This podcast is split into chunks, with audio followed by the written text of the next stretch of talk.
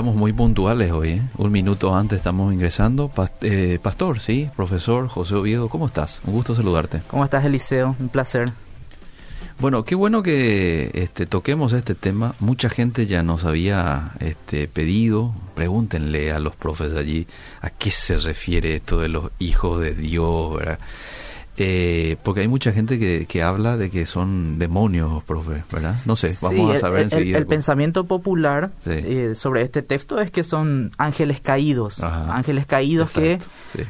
tuvieron relaciones con las mujeres humanas y de esa relación nacen los famosos gigantes, Ajá. los nefilim. Ajá. Y bueno, en esta mañana vamos a tratar de ver un poco si esta interpretación tiene una base bíblica o no. Okay. Y esto todavía cae con más relevancia por la última película que salió de Noé. No sé Mm. si la viste, Eliseo, pero una película que fue así muy por los cristianos atacada, los que Mm. no son cristianos capaz la disfrutaron, Mm.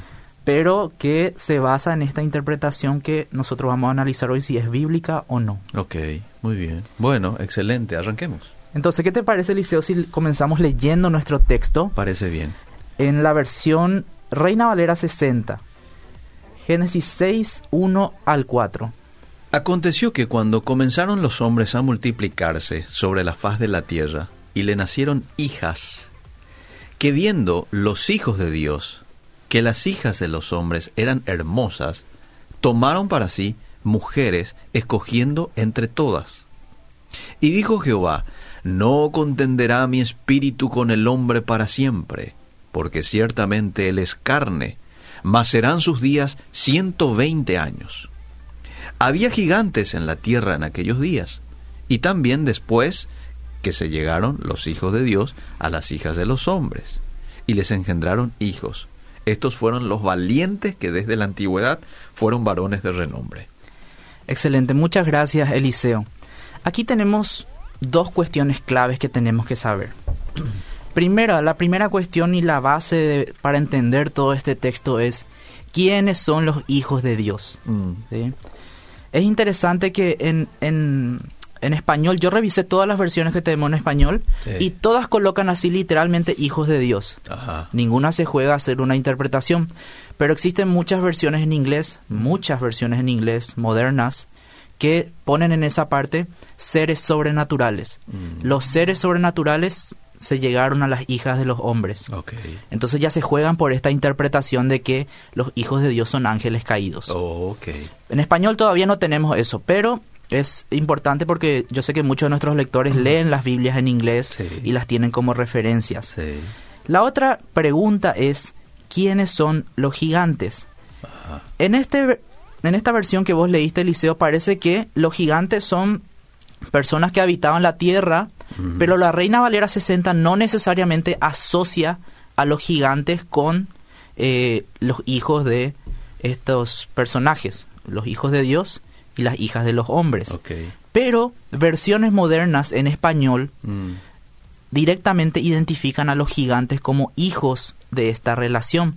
Te voy a leer, por ejemplo, la versión NBI, que Ah. dice, nueva versión internacional, al unirse los hijos de Dios con las hijas de los seres humanos, nacieron gigantes. Mm. La traducción al lenguaje actual dice, los hijos de Dios tuvieron hijos con las mujeres de este mundo, y estos fueron los gigantes de los tiempos antiguos. Mm. La nueva traducción viviente dice, y en aquel tiempo vivían en la tierra gigantes nefilitas, Mm. que eran los hijos que siempre nacían después de que los hijos de Dios tenían relaciones sexuales con las mujeres. Mm, Clarito. Entonces, parece simple el texto, ¿verdad? Mm. Claro, y hace lógica si uno se pone a pensar. Mm. Si un ángel viene y tiene relaciones sexuales con una mujer, Sí. lo más lógico es que salga algo raro, ¿no? Un gigante, como en este caso Sí. lo describe la Biblia. Así que vamos a tratar de ver estas dos preguntas. ¿Quiénes son los hijos de Dios, primeramente? Y en segundo lugar, ¿quiénes son los gigantes? Mm. Porque ahí tenemos otra pregunta clave. En español yo vi que todas las versiones ponen gigantes. Sí. Solamente la Biblia católica de Jerusalén no se anima a traducir gigantes y pone los nefilim. Ah. Los nefilim existían en la tierra. Interesante. Una versión en español encontré. La nueva traducción viviente coloca los gigantes nefilitas. Ahora, la palabra hebrea es nefilim. Entonces, en inglés, por ejemplo, la mayoría de las versiones no se juega a traducir por gigantes, Mm. sino que traducen directamente así, transliteral, Mm. nefilim. Ah. Entonces vamos a ver un poquito quiénes son y si realmente estos eran hijos de los hijos de los hijos de Dios con las hijas de los hombres. Muy bien. Primeramente, ¿quiénes son los hijos de Dios? Mm. Tenemos tres opciones para poder interpretar este texto. Muy bien. Uno, son seres sobrenaturales Ah. Y si vamos por esta opción, la mayoría pone de que son ángeles caídos, porque si eran ángeles normales de Dios no iban a estar en la tierra, ¿verdad? Esa es la, la postura.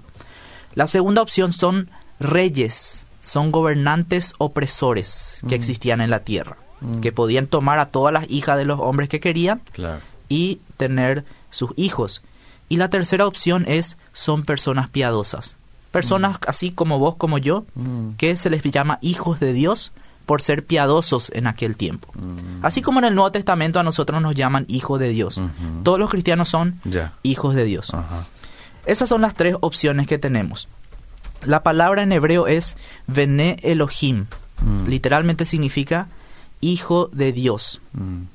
Entonces, vamos a ir parte por parte. ¿Son seres sobrenaturales? ¿Son ángeles caídos? Mm. Esta es probablemente la interpretación más famosa. Es lo que vemos en la película esta que salió de Noé. Sí. Eh, y la verdad que tiene bastantes adeptos esta interpretación.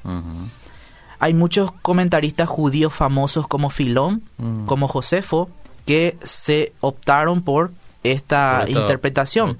Después también tenemos algunos padres de la iglesia como Tertuliano, como Orígenes, Mm. Clemente de Alejandría, que ellos también postulaban esto, esta interpretación de que eran seres sobrenaturales. Ah. ¿Qué pasa? Hay otros textos también aparte de la Biblia Sí. que hablan así de los hijos de Dios como seres angelicales. Ajá. Hay textos de Babilonia, Ajá. los textos sumerios que tienen este tipo de, de lectura acerca de los hijos de Dios. Entonces, todo esto como que apoya a que estos son seres sobrenaturales. De hecho, hay que tener en cuenta que la civilización sumeria, Mm. la civilización sumeria y egipcia fueron la base para lo que después fue la cultura helenística, la Mm. cultura griega, Ujú. lo que después fue la cultura romana, una mezcla ahí greco-romana, Mm. que fue la base de Europa, que fue lo que nosotros hoy estamos consumiendo. Entonces, sí, esto viene ya desde la interpretación sumeria del texto, entonces claramente a nosotros hoy nos está llegando simplemente algo que vino traspasándose como información a través de estas culturas. Entonces no me sorprende que nosotros hoy en día estemos, la mayoría de los eruditos postule esta, esta interpretación. Entonces, hay que tener en cuenta que eh, los materiales de Babilonia Sí. no nos pueden no pueden ser un parámetro para nosotros interpretar la Biblia. El primer parámetro que nosotros tenemos que tener en cuenta para la Biblia es la misma Biblia. La Biblia se interpreta a sí misma. Ese es un principio que nosotros manejamos en la exégesis, en la interpretación, en la hermenéutica. Mm. Pero también existe el pan-babilonianismo. Mm. Este pan-babilonianismo es una visión que dice que la Biblia hebrea es simplemente una adaptación de la religión babilónica. Mm. Entonces, como se, se tiene materiales de que los hebreos fueron conquistados por Babilonia, Mm. eh, se dice que todo lo que es la Biblia hebrea fue simplemente una creación o una adaptación de lo que ellos escuchaban en Babilonia, Ah, de su religión. Entonces, los que apoyan esto tienen que responder tres preguntas clave. Primero, ¿es posible que los ángeles puedan penetrar la esfera humana y tener relaciones sexuales con mujeres humanas? Mm. Jesús dijo que los ángeles no se casan, ¿sí? Mm. Mateo 22, 30, él dice, en la resurrección la gente no se casará ni se dará en matrimonio. Mm. Serán como los ángeles del cielo. Ahora, ¿puede alguien, algún erudito que postula esta teoría, saber más que Jesús? Nosotros queríamos más en un erudito que en el que dijo yo soy el camino, la verdad y la vida. Ojo. acá, acá, acá quiero resaltar algo. Mm. La mayoría de los eruditos hoy en día del Antiguo Testamento Mm. no creen en las palabras de Jesús. Por eso es que postulan tranquilamente esto sin tener miedo a alguna represalia eh, bíblica. Mm. Porque ellos simplemente dicen Jesús fue un mito, ¿no? No me importa lo que diga ese personaje. Mm. Entonces ellos postulan todavía que esto es un mito. Mm. La segunda pregunta que tienen que responder. ¿Por qué es malo el matrimonio si es que se casaron, si es Mm. que realmente eran ángeles? ¿Por qué sería malo el matrimonio entre ángeles buenos y eh, mujeres? Hay que tener en cuenta que acá la interpretación de ángel viene rápidamente a, nuestro, a nuestra cabeza la situación en Job. ¿Te acordás? Sí, Cuando Job sí, estaba sí. viendo esto y los hijos de Dios, que eran ángeles, estaban ahí delante de Dios y vino en medio de eso Satán, ¿verdad? Que es el, el hijo del mal, ¿verdad? Y por ese texto es que mucha gente hoy dice de que cuando se refiere Génesis 6 a los hijos de Dios es por una cuestión, porque lo relacionan con ese pasaje. Job 1.6 está. Exactamente. Un día vinieron a presentarse delante de Jehová los hijos de Dios, entre los cuales vino también Satanás. Exactamente. Ahí está la cuestión de hermenéutica. Mm. El hecho de que diga que Satanás vino entre los hijos de Dios Sí. no significa que Satanás era un hijo de Dios. Entonces los hijos de Dios ahí son referidos a los ángeles buenos que estaban ahí. Y en medio de eso pasa Satanás, ¿verdad? Sí, Se sí. presenta también delante de Dios. Eh, vemos una situación del cielo. Pero de ahí es que muchos toman que los hijos de Dios también pueden ser malos. Mm. Entonces dice, ah, estos ángeles, estos hijos de Dios que estaban en la tierra eran ángeles caídos. Mm. Ángeles que cayeron con Satanás y que andaban deambulando por la tierra. Mm. Entonces vieron a las hijas de los hombres y se casaron con ellos. Ahora, no podemos, eh, como yo te dije, interpretar a los hijos de Dios en ninguna parte de la Biblia como personas malas. Mm. Nunca, nunca, nunca en la Biblia se describe a una persona mala como hijo de Dios. El hebreo de ninguna manera iba a describir ángeles caídos con la frase hijos de Dios. Ok. Eso tenemos que tener en cuenta. Entonces, si es que eran ángeles, no tenemos base bíblica para decir de que eran malos. Ok. En todo caso, eran ángeles buenos, si es que eran ángeles, Muy ¿verdad? bien, muy Cosa bien. que ella no nos, nos da una premisa de que no. Los ángeles buenos son los que están ahí sirviendo a Dios, no son los que cayeron. Ok. Entonces, eso es la segunda pregunta. Mm. Si son ángeles buenos, ¿por qué estaría mal? Si son ángeles buenos, no son ángeles malos. ¿Por qué el matrimonio tiene que cons- considerarse algo punible? Porque acá tenemos que ver un poquito el texto completo. Mm. Vemos que Dios está enojado. Dios Sí. está furioso con la humanidad. Mm. Sí. Entonces, ¿por qué Dios se enojaría con algo como el matrimonio si el matrimonio era algo santo? Mm. Era algo bueno. ¿Verdad? Ahora, ¿se casaron o tuvieron solamente sexo? Y bueno, la, la expresión hebrea puede significar que, que se casaron, o sea, no, no en el sentido de, de hoy, sino que las tomaron como mujeres. Ah, ok. Ahora, eso, eso, eso es una, es ambiguo, ¿no? Pero en aquel tiempo no existía una boda así Claro, como claro, tal. claro, claro. La tercera pregunta, Eliseo. Si es que estos ángeles eran malos, Mm. ¿por qué se le castiga a los seres humanos y a los animales? La- el castigo que Dios relata Mm. ahí en ese, en ese capítulo es contra los seres humanos y contra los animales. Mm. ¿Por qué si los ángeles son los que vinieron a meterse con las hijas de los hombres, entonces el castigo viene para el ser humano? De ninguna forma en este texto eh, hace lógica entender a los hijos de Dios con seres espirituales. De hecho, todo el texto, el capítulo 6, tiene sentido solamente si tomamos a los hijos de Dios como seres humanos. Si los tomamos como ángeles, no hace sentido. No hace sentido de que sean malos, la Biblia no habla de los hijos de Dios eh, por personas malas. No hace sentido de que Dios castigue a la humanidad por cosas que hicieron los ángeles malos. En ningún, en ningún sentido. Entonces, este es simplemente un punto de vista mitológico Mm. Que fue tiene sus raíces en la mitología babilónica, en la mitología helenística, Mm. y que fue adaptado por eruditos judíos y cristianos que estaban bajo la influencia del helenismo, Mm. que como te dije fue justamente la cultura que vino desde Babilonia, Grecia, Roma, Sí. y hoy está en Europa. Entonces, desde mi punto de vista, no podemos considerar a esto como eh, algo válido, algo que tenga fundamento bíblico. Vamos a dos posturas que son más bíblicas. Mm. Son reyes humanos, Mm. son gobernadores que oprimían a la humanidad, los hijos de Dios. Mm. Este punto de vista se basa en Éxodo, ¿sí? Porque en Éxodo es interesante que el texto eh, con la palabra Elohim, que significa Dios o dioses, Ujú. se refiere a eh, las personas que estaban en eh, las personas que emitían juicio sobre alguna acción. Los jueces traduce Reina Valera 60 y también la nueva versión internacional. Mm. Entonces, en este sentido, eh, se piensa que eh, los hijos de Dios eran reyes, gobernadores.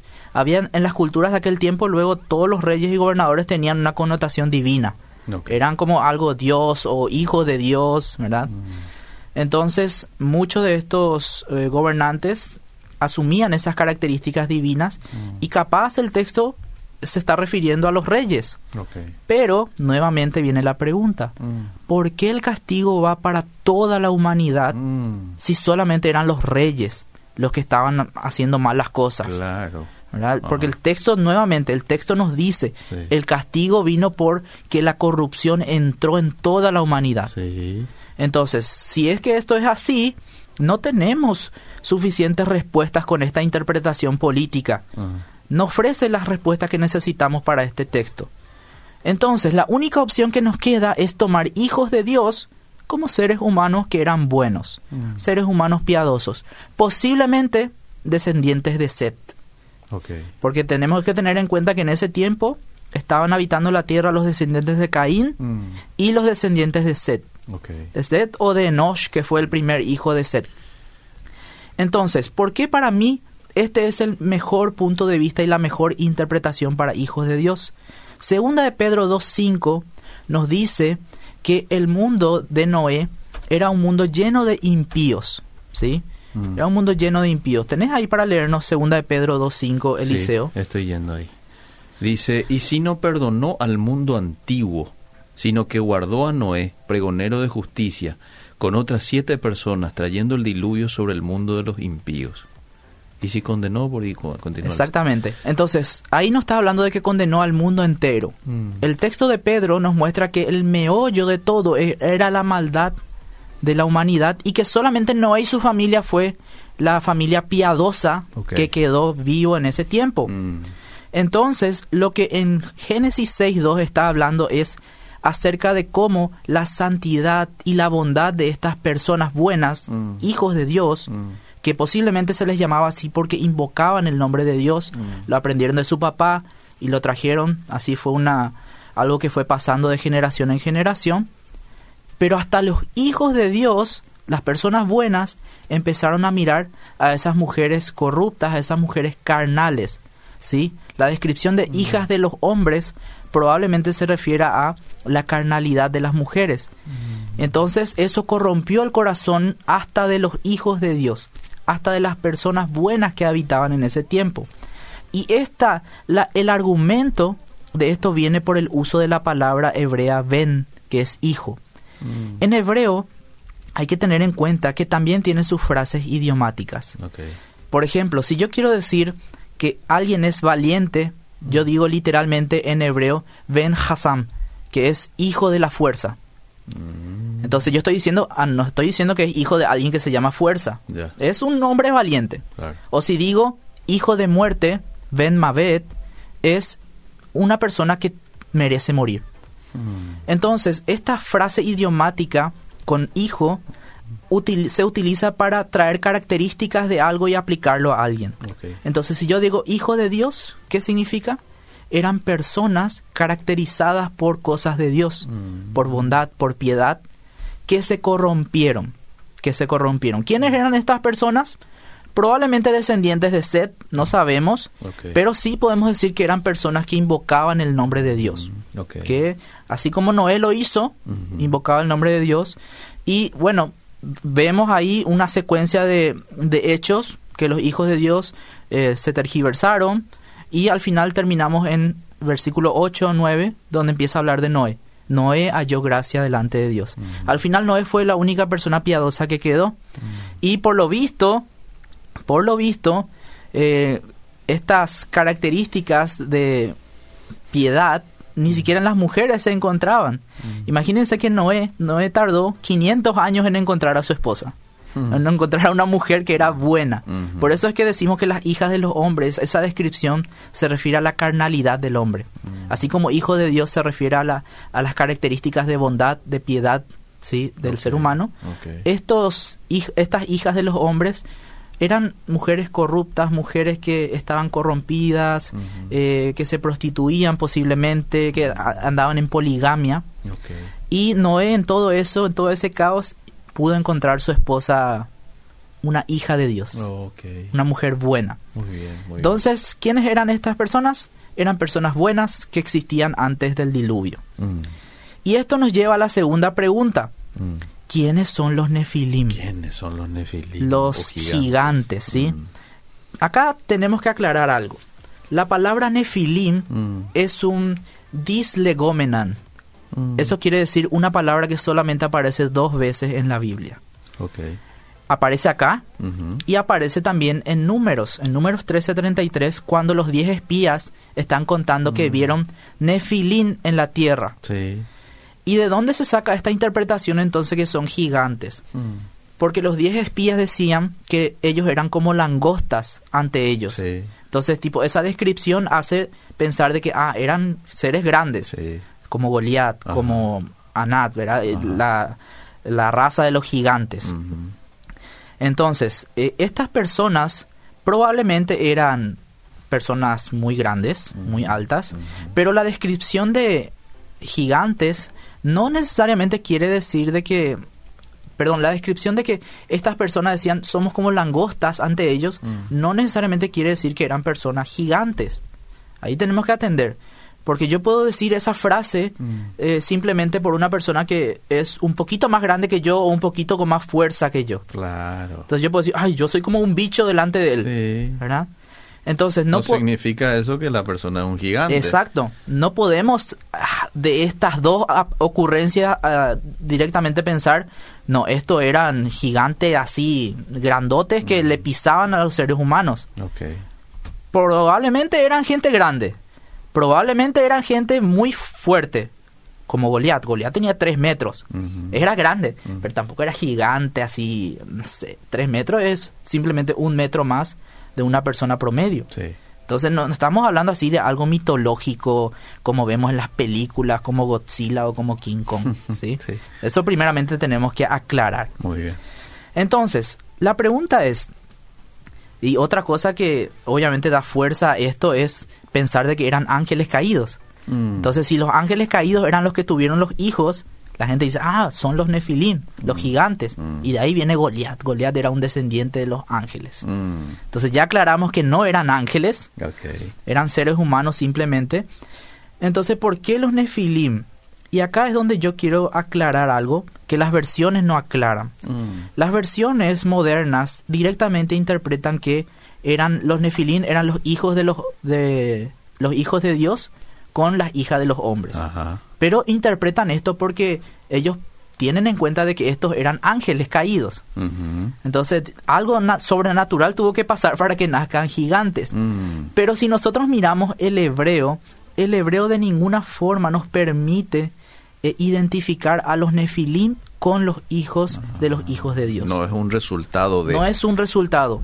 De hecho, si podés leer el versículo 4 en la versión eh, Reina Valera 60, vamos a ver que no necesariamente eh, nos dice que esos hijos eran los nefilim. A ver, Había gigantes en la tierra en aquellos días, coma. Y también después que se llegaron los hijos de Dios a las hijas de los hombres y les engendraron hijos. Estos fueron los valientes que desde la antigüedad fueron varones de renombre.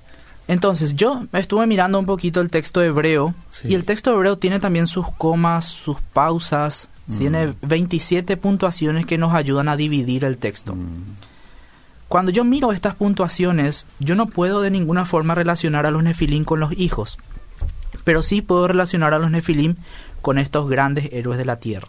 mm, Lo que la Biblia nos está diciendo acá es simplemente de que en el mismo tiempo que habitaban estos nefilim, estos, estos personajes grandes, guerreros, probablemente grandes en estatura también, en ese tiempo también eh, los hijos de Dios se corrompieron ok. con las hijas de los hombres. Entonces, es interesante porque los nefilim de alguna forma eran como guardias, eran como guerreros grandes que ordenaban, eran como Sansón. Ujú. ¿Se acuerdan de Sansón? Sansón era un tipo fuerte, grande, él no era un, un rey, Sí. él era un personaje que por su fuerza ponía orden, Ajá. por su fuerza ponía las cosas bien. Eso más o menos era la tarea de los nefilim. Ellos de alguna forma tenían la tarea de dar seguridad sociopolítica. Probablemente eran mercenarios, grandes guerreros a quienes se le contrataba para protección. Y esto es compatible con la descripción de Jesús acerca de los días antes del diluvio. Mm. Porque Jesús dice en Mateo 24, 38, en los días antes del diluvio, la gente comía, bebía, se casaba y daba el matrimonio hasta el día en que no entró en el arca. Mm, ¿Qué nos quiere decir esta frase? Que la gente hacía todo eso en paz.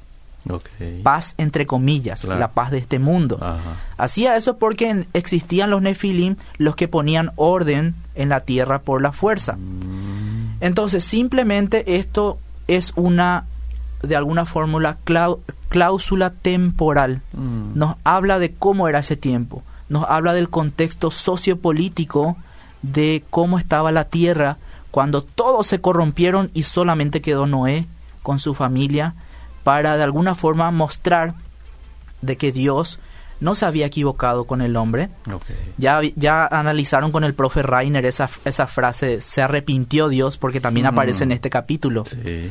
Y vemos que no es así. Dios no se arrepintió en el sentido bíblico eh, de cambiar de parecer, de crear al hombre.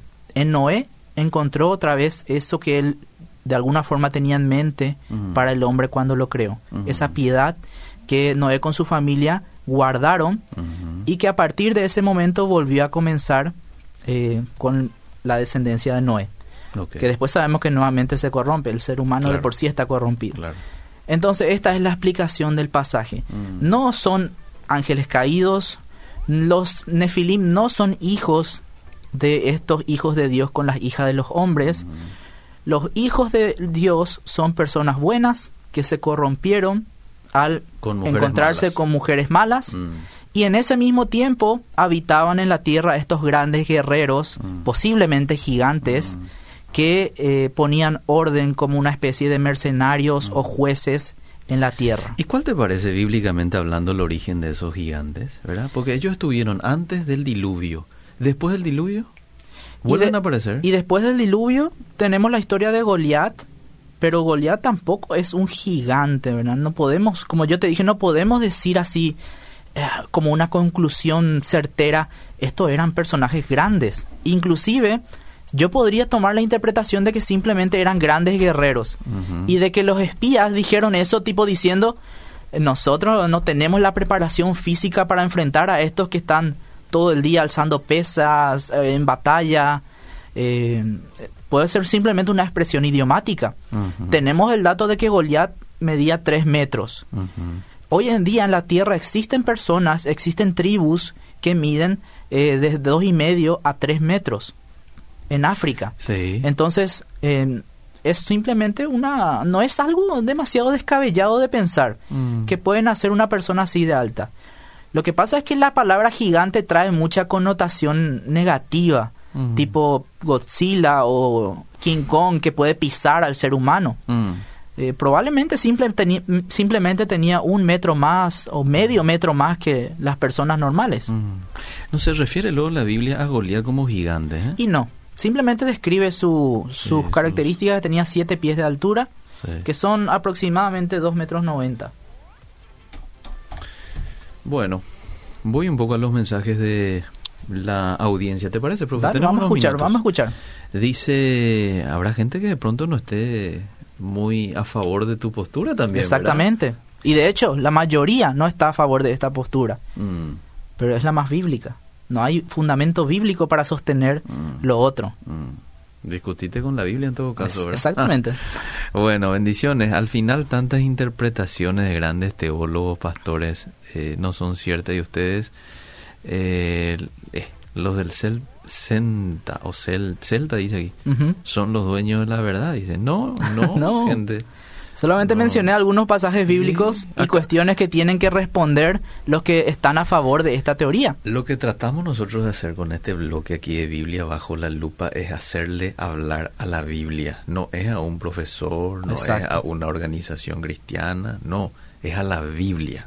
¿Verdad? Por eso es que nos vamos al hebreo, Claro. al griego, para saber qué es lo que hay ahí, ¿verdad? Así mismo. Bueno, entonces el Señor dijo, borraré de la faz de la tierra a esta raza humana que he creado, así es, y destruiré a todo ser viviente, a todos los seres humanos, a los animales grandes, a los animales pequeños, que corren por el suelo, y aún a las aves del cielo. Lamentó haberlos creado. Sí. Eso es vital para entender el texto. Dos Toda la humanidad estaba siendo juzgada. Dos preguntas hace el oyente en torno a ese texto que envió. ¿Se sabe cuántos habitantes había en ese entonces? Por cómo mencionó el profesor que le tomó 500 años a Noé para encontrar a su esposa. Había mucha gente, parece. Y la segunda pregunta que hace es, ¿había también otros habitantes aparte de ese lugar que murieron por el castigo de Dios? No sé si había mucha gente, no sé si había mucha gente, pero sé que la mayoría de la gente estaba corrompida. Entonces capaz esa fue la razón por la que Noé le costó tanto. Si Noé era bueno, como describe la Biblia, Mm, entonces él obviamente no iba a tomar a cualquier mujer para, para su esposa.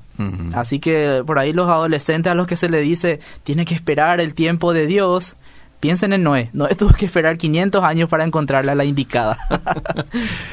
En el libro apócrifo de Enoch narra estos relatos y llama a los hijos de Dios vigilantes. sí. El libro de Judas, que sí forma parte del canon bíblico, hace cita que algunos versículos del libro de Enoch, en los versículos 14 y 15, eh, habla de los ángeles que no guardaron su dignidad.